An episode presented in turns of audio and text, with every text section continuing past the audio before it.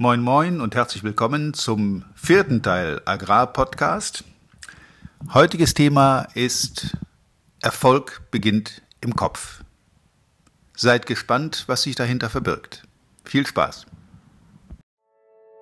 Willkommen zu einer neuen Folge von Erfolgreich im Agrarvertrieb, der Agrarpodcast, der dir noch besseres und einfacheres Verkaufen ermöglicht. Auch heute hat dein Vertriebsexperte Walter Peters wieder spannende Themen zusammengestellt, die die Agrarbranche umtreiben und bewegen. Wir wünschen viel Spaß beim Zuhören und hoffen, dass du einige der Strategien noch heute in die Tat umsetzen kannst.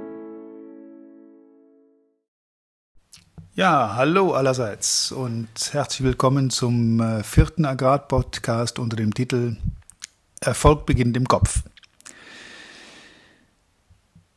Jetzt soll das natürlich keine weitere Motivationsreihe werden im Sinne von, wie werde ich erfolgreich oder äh, wie kann ich in relativ kurzer Zeit ganz, ganz, ganz furchtbar reich werden und ganz mega viel Umsatz machen und so und so viele neue Kunden gewinnen.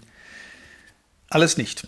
Aber unbestritten ist, dass es im Unterbewusstsein liegt, welche Entscheidungen wir treffen. Eine Kaufentscheidung eines Kunden wird zu einem extrem überwiegend großen Teil im Unterbewusstsein getroffen, und zwar einer eigenen persönlichen Motivationslage folgend. Das gilt für jeden, auch für euch selbst. Wenn ich jetzt weiß, dass eine Kaufentscheidung für oder gegen ein Produkt im Unterbewusstsein stattfindet, und zwar zu wesentlichen Anteilen, dann macht es relativ wenig Sinn, an Produkteigenschaften, Preisen, Konditionen, Bedingungen, äh, Marktgegebenheiten sich zu orientieren, sondern die Entscheidung, die dein Gegenüber, also dein Kunde trifft, die im Unterbewusstsein stattfindet, muss natürlich auch seine Motivation treffen, sein Unterbewusstsein. Bevor wir uns aber mit dem Unterbewusstsein deines Gegenübers beschäftigen, wollen wir uns erstmal dein eigenes ansehen. Jeder von uns kennt Glaubenssätze im Sinne von das geht so nicht, das ging noch nie so, das war schon immer so, das haben wir noch nie so gemacht und das werden wir auch nie anders machen, etc. Ich bin sicher, euch fallen noch weitaus mehr Beispiele ein, wo solche Glaubenssätze, solche Mindsets bei uns allen irgendwo verankert werden. Wichtig in dem Zusammenhang ist, dass man sich klar macht, was das mit einem tut. Denn ebenso wie jeder Raucher gerne aufhören möchte zu rauchen und wie jeder etwas Übergewichtige, und ich weiß, wovon ich rede, Wert darauf legt, das eine oder andere Kilo loszuwerden, Genauso wichtig ist es zu wissen, dass auch eine Entscheidung für oder gegen ein Produkt, eine Firma, einen Betreuer, einen Anbieter überwiegend unterbewusst getroffen werden. Natürlich kann ein starker Raucher sich in seinem rationalen Hirn im Bewusstsein eine gewisse Zeit lang einreden, ich höre auf zu rauchen, ich werde keine Zigarette mehr anfassen. Jeder, der mal stark geraucht hat, weiß, dass das auch eine ganze Weile gut geht, meistens ein bis zwei Wochen, manchmal sogar drei, gefolgt von der Problematik, dass man zu irgendeinem Anlass im Unterbewusstsein doch wieder zur Zigarette greift. Und äh, in der Folge in ganz, viel zu in ganz vielen zu beobachtenden Fällen nach dieser Rauchpause, die man sich bewusst verordnet hat, im Anschluss wieder mehr raucht, als man vorher geraucht hat. Ähnlich verhält es sich mit Abnehmen. Über einen kurzen Zeitraum ist es immer möglich, weniger zu essen, weniger zu rauchen, nicht zu rauchen, mehr Sport zu treiben etc. Wenn aber die Programmierung des Unterbewusstseins nicht stattfindet und man nur auf der Bewusstseinsebene bleibt, wird das extrem schwer bleiben, das auf längeren Zeitraum durchzuhalten. Was ist die Folge daraus? Wir müssen lernen, unser Unterbewusstsein mit positiven Glaubenssätzen zu füttern. Nochmal zurück zum Anteil des Unterbewusstseins an einer Kaufentscheidung zum Beispiel. Es ist erwiesen und gilt als nachgewiesen inzwischen, dass die Entscheidung mit einem Anteil von 1 Bewusstsein zu 200.000 Unterbewusstsein getroffen wird. Ganz, ganz früher hieß es mal, das Verhältnis ist 80-20, 90-10. Irgendwann kam man dann vor wenigen Jahren auf 99 zu 1, also 99 Anteile der Entscheidung unterbewusst, ein Anteil bewusst. Neueste Forschungen haben ergeben, dass äh, der Anteil viel, viel höher ist, nämlich die besagten 200.000 zu 1. Was heißt das konkret? Wenn wir eine Entscheidung treffen, also ihr und natürlich dementsprechend auch eure Kunden, dann ist der bewusste Anteil, also alles das, womit wir uns eigentlich den ganzen Tag beschäftigen, Preise, Bedingungen, Produkteigenschaften, Tageszunahmen, Mehrerträge, Hektarleistung, weiß der Teufel, was für Argumente da alle noch gebracht werden. Diese ganzen Argumente, diese ganzen bewusst vorgebrachten Argumente, die in der Rationalität stattfinden, machen einen Quadratmeter aus an unserer Entscheidung, während der unterbewusste Anteil 20 Hektar ausmacht. Stellt euch bitte das Verhältnis mal bildhaft vor. Ein Quadratmeter zu 20 Hektar. Woher kommt eine so unglaubliche Zahl? Einfach. In jeder Sekunde unseres Lebens nehmen wir 200, äh, 10 Millionen Bit, 10 Millionen Bit an Informationen auf über Sehen, Hören, Riechen, Schmecken, Fühlen, über die fünf Sinnesorgane. 10 Millionen Bit an Datenmenge Information nehmen wir auf. Unser Arbeitsspeicher, mit dem wir in der Rationalität unterwegs sind, kann aber nur 50 Bit davon verarbeiten also ein Anteil von 1 zu 200.000.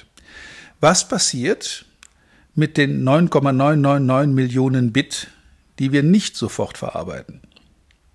Auch einfach, die sind nicht verloren, die landen einfach im Unterbewusstsein.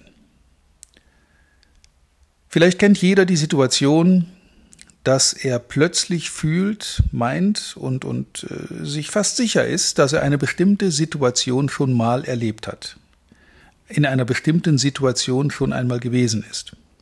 Viele nennen das Déjà-vu. Ich nenne das, da wird das Unterbewusstsein angetriggert. Wir haben diesen Punkt in dieser Form schon mal erlebt, egal wie lange das her ist. Und durch die aktuelle äh, Stimulation kommt es plötzlich dazu, dass unter uns, unser Unterbewusstsein eine Verbindung herstellt zum bereits Erlebten. Was bedeutet das Ganze jetzt für unsere Tätigkeit im Vertrieb? Man kann sich unterbewusst programmieren. Wir nennen das in unserer Fachsprache selektive Wahrnehmung. Selektive Wahrnehmung muss man sich so vorstellen, dass die Dinge, auf die man sich positiv programmiert hat, in der Wahrnehmung im alltäglichen Leben eine höhere Bedeutung erlangen. Nehmen wir ein banales Beispiel aus der Praxis. Ihr habt euch ein neues Auto ausgesucht, es wird äh, konfiguriert, man hat beim Händler eine Probefahrt gemacht, man hat darin gesessen, man hat zusammen mit dem Händler vielleicht oder am PC selber äh, die Ausstattung ausgewählt, die Farbe, die äh, Motorisierung etc. pp. Irgendwann, nach einem gewissen Prozess, ist der Punkt erreicht, wo man sagt, okay, das Ding passt in meinen finanziellen Rahmen und der wird jetzt so, wie ich den gerade konfiguriert habe, bestellt.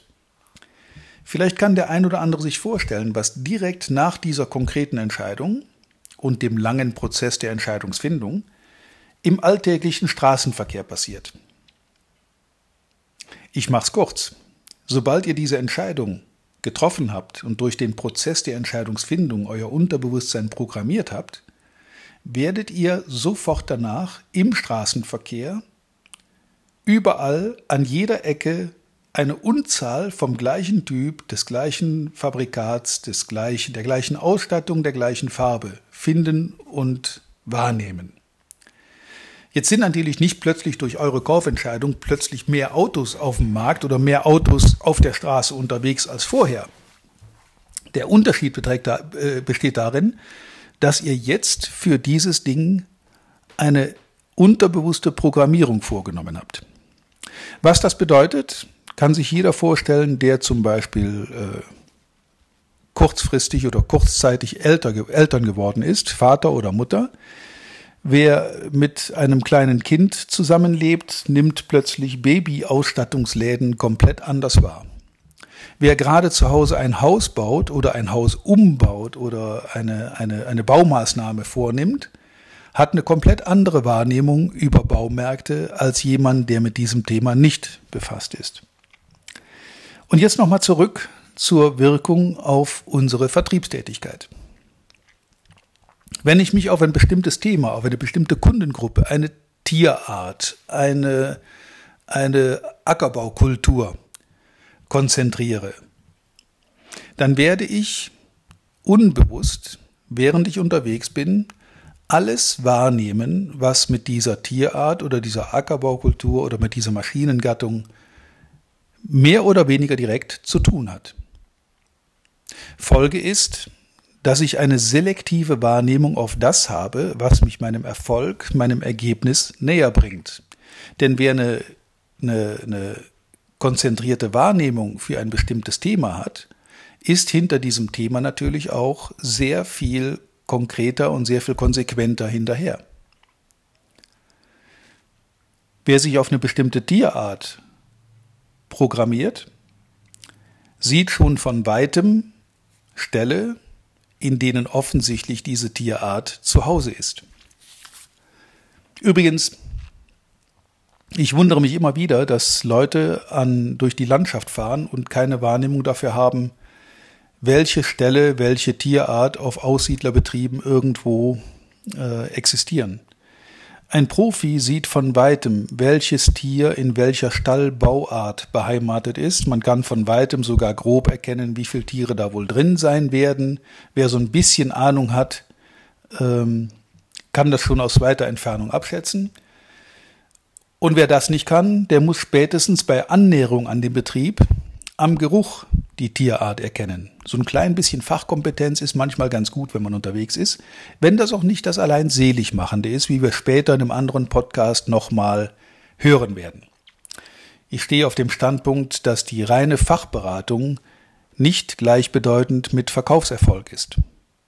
Ich kenne mannigfaltige Beispiele dafür, dass Leute mit vergleichsweise geringem Fachwissen extrem erfolgreich im Vertrieb sind und manch anderer der studiert hat, der einen Master, einen Bachelor hat, der sogar einen Doktortitel erreicht hat in seinem Fachgebiet, sich im Vertrieb, im Verkauf, in der Überzeugung von Kunden extrem schwer tut. Es kann also nicht nur das Fachwissen sein, es müssen noch ein paar andere Dinge sein, die eine große Rolle spielen. Und eine davon ist die unterbewusste Programmierung.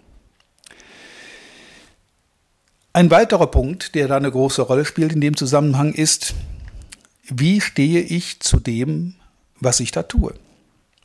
Ist das ein Job, der mir dabei hilft, meine Miete zu zahlen? Ist das etwas, was ich mit Liebe, mit Leidenschaft, mit Überzeugung tue? Ist es das, was ich tun will, oder mache ich das nur, weil gerade nichts anderes frei war? Ihr kennt sicher den, äh, den mittlerweile etwas abgedroschenen alten Witz, wo eine junge Studentin auf die Frage, was sie denn gerne machen möchte später im Berufsleben ähm, und warum sie dann jetzt in die Tierernährung gelandet ist, die antwortet, ich wollte halt immer irgendwas mit Tieren machen. Ich habe darauf mal die Gegenfrage gestellt, aha, und in der Metzgerei war nichts frei. Und das ist nicht mal böse gemeint. Zurück zum Ursprung. Wenn ich also einen ungeliebten Job mache, denk mal drüber nach, kann ich den wirklich mit Erfolg, mit Leidenschaft, mit entsprechender intrinsischer Motivation ausüben? Was intrinsische Motivation ist, kommen wir auch in einem späteren Podcast zurück. Ähm, ich denke nein. Ich denke, wenn ich diesen Job ohne Leidenschaft, ohne intrinsische Motivation, ohne eigenen Antrieb ausführe, dann werde ich im Sinne von Dienst nach Vorschrift gerade das machen, was notwendig ist, um genau so viel zu verdienen, wie ich eben brauche. Wenn es dann auch noch ein ungeliebter Job ist, dann wird man unbewusst die, Aus, äh, die, die Augen aufhalten nach Alternativen. Diese Entscheidung, ob dieser Job ein beliebter, ein geliebter Job oder eben ein notwendiges Übel zum äh, Lebensunterhalt ist, diese Entscheidung trifft jeder für sich selber. Aber stellt euch vor, ihr seid unterwegs in einem Job, den ihr nicht mögt, bei einer Firma, die ihr nicht, äh, nicht wertschätzt, in einem, in einem Kundengebiet, wo ihr die Leute nicht mögt. Extremfall wäre ein, ein, ein Landwirtehasser, der unterwegs ist, um mit Landwirten Geschäfte zu machen. Wie erfolgreich wird das wohl sein? Wenn aber jemand unterwegs ist in einem ungeliebten Job, und nicht daran arbeitet, diesen ungeliebten zu seinem geliebten Job zu machen. Und er ist in der Lage, mit diesem ungeliebten Job so viel Geld zu verdienen, dass er sich, seine Familie, seine Umgebung davon ernähren kann. Wäre das nicht auch möglich mit einem Job, den er mit Liebe, Leidenschaft und Hingabe ausübt? Wo er denn nicht auch jede Überminute sofort akribisch notiert und seinem Chef in Rechnung stellt? Ich stehe auf dem festen Standpunkt, dass jemand, der das liebt, was er tut, nicht in Stunden vergütet bekommen kann, sondern im Ergebnis. Wer anfängt in einem Job wie im Außendienst, im Vertrieb, im Umgang mit Menschen, Stunden und Tage zu zählen, der ist irgendwo auf dem falschen Dampfer unterwegs und sollte über seine Einstellung zu seinem Job nachdenken. Das heißt nicht, dass man rund um die Uhr arbeiten muss, im Gegenteil. Es heißt für mich sogar, dass man eher weniger als mehr arbeiten muss, dann aber bitteschön mit der richtigen Leidenschaft, der Hingabe, der Energie und erfolgreich, als mühsam sich von Kunde zu Kunde zu schleppen und da mehr oder weniger seriös sein Geschäft zu betreiben. Was würde zu einem Verkäufer sagen, der auf den Hof kommt und zur Begrüßung die Worte wählt, Jun Dach, mein Chef hat gesagt, ich soll mal fragen, ob Sie noch neue Landmaschinen brauchen. Denkt einfach mal drüber nach. Wie wird so jemand wahrgenommen? Die unterbewusste Programmierung ist weder mit Geld noch mit extrinsischer Motivation zu erreichen, sondern nur mit eigenem Antrieb, mit eigener Hingabe. Und die, die Entscheidung, ob ich das gerne mache oder nicht gerne mache, die kann ich leider Gottes nur selber treffen. Da gibt es niemanden, der mir das abnimmt. Zum Thema Entscheidungen wird es später einen weiteren Podcast geben, weil auch das einer der wichtigen fünf Erfolgsfaktoren im Agrarvertrieb ist. Für heute soll es mit dem Erfolg im Kopf mal genug sein. Nur am Ende noch ein kleiner Hinweis. Wenn ich etwas wirklich will, wenn ich etwas wirklich will, erreichen will, bewerkstelligen will, dann brauche ich dazu kein Motivationsseminar. Ich brauche auch keinen Erfolgstrainer. Wenn ich etwas wirklich will, dann gehe ich verdammt nochmal raus und mache es. Wenn ich das nicht will, dann werde ich genug Ausreden finden, dass ich das eben gerade nicht tun kann. Auch darüber bitte ich euch mal nachzudenken. Konträre Diskussion ist immer willkommen und aktuelle Themen gerne aus der Praxis an mich weiterleiten. Ich werde darauf Bestellung beziehen und äh, Vielleicht kann man das eine oder andere Thema dann auch mal zu einem Podcast-Beitrag verarbeiten. Für heute soll es das gewesen sein. Ähm, ich wünsche euch viel Spaß beim Nachdenken, beim Umsetzen, beim erfolgreich reiche Ernte einfahren und bis zum nächsten Mal. Euer Walter Peters. Vielen Dank, dass du heute wieder dabei warst. Wir hoffen, du hattest genauso viel Spaß wie wir. Wenn dir gefallen hat, was du gerade gehört hast, dann war das erst der Anfang. Denn auf walter-peters.de-termin erhältst du kostenlos und unverbindlich ein Beratungsgespräch mit Walter. In diesem 30-minütigen, völlig kostenfreien Erstgespräch erarbeitet Walter mit dir einen Schritt-für-Schritt-Plan, den du direkt anwenden kannst. Du lernst zum Beispiel, wie du deinen Umsatz innerhalb weniger Wochen deutlich steigerst, wie du mehr Neukunden für dich gewinnst und deine Verkaufsgespräche erfolgreich abschließt. Da Walter immer nur eine begrenzte Zahl von Anfragen bearbeiten kann, warte nicht zu lange. Denn Fakt ist, wer weiterkommen will, braucht einen Experten. Walter hat mit über 40 Jahren im Vertrieb und 15 Jahren als Trainer schon zahlreichen erfolgreichen Unternehmen dabei geholfen, ihre Umsätze massiv zu steigern und Kundenverhandlungen deutlich zu vereinfachen. Wenn du also wissen willst, ob du für ein Erstgespräch in Frage kommst, geh auf walter-peters.de-termin und fülle das Formular aus. Bis zum nächsten Mal bei Erfolgreich im Agrarvertrieb, der Agrarpodcast. Wir wünschen dir reiche Ernte.